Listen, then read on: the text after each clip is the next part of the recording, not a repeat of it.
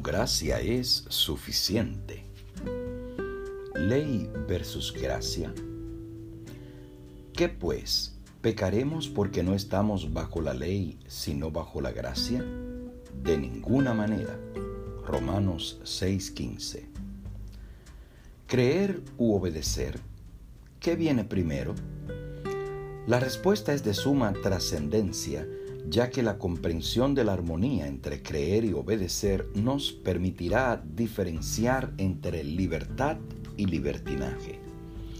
Sin duda, primero está el creer, porque el pecador está muerto en sus pecados y un muerto nada puede hacer.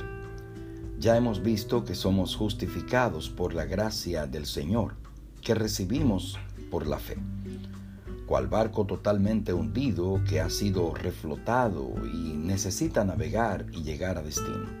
Hay quienes consideran que somos justificados por la fe y santificados por las obras, pero la obediencia también es resultado de la fe que nos lleva a una vida dependiente del Señor. Tenemos libertad para hacer el bien, no hay libertad para hacer el mal. Quien no usa la libertad de manera responsable en el marco de la ley pierde su libertad. Hay una verdadera y una falsa libertad. Adán y Eva vivieron la falsa libertad. No se sujetaron a la voluntad de Dios y dejaron de ser libres. Cayeron en libertinaje y se hicieron esclavos del pecado.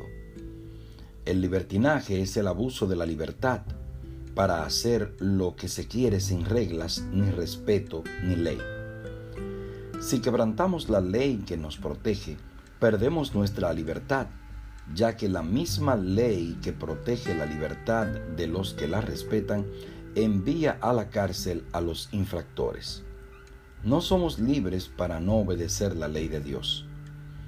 Pensar que el Señor nos libera para que podamos hacer lo que nos venga en gana es desvirtuar el sacrificio de Cristo tanto como pensar que podemos ser salvos por nuestra propia obediencia. La gracia, como el agua, limpia nuestra suciedad del pecado.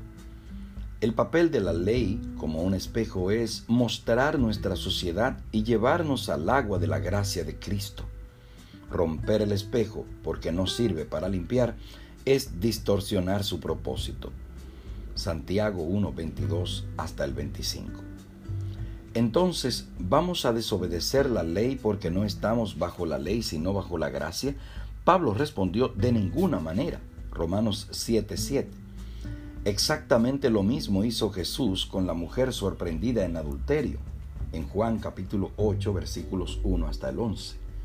No la limpió con la ley, sino con su gracia, amor y poder perdonador reflotó su vida del abismo de la culpa y del pecado y luego le dijo que se fuera, pero que no pecara más. Sujeta hoy tu vida a Cristo y a su ley. No ganamos la salvación con nuestra obediencia, porque la salvación es el don gratuito de Dios que se recibe por la fe, pero la obediencia es el fruto de la fe. He aquí la verdadera prueba. Si moramos en Cristo, si el amor de Dios está en nosotros, nuestros sentimientos, nuestros pensamientos, nuestros designios, nuestras acciones estarán en armonía con la voluntad de Dios, según se expresa en los preceptos de su santa ley. Camino a Cristo, página 61.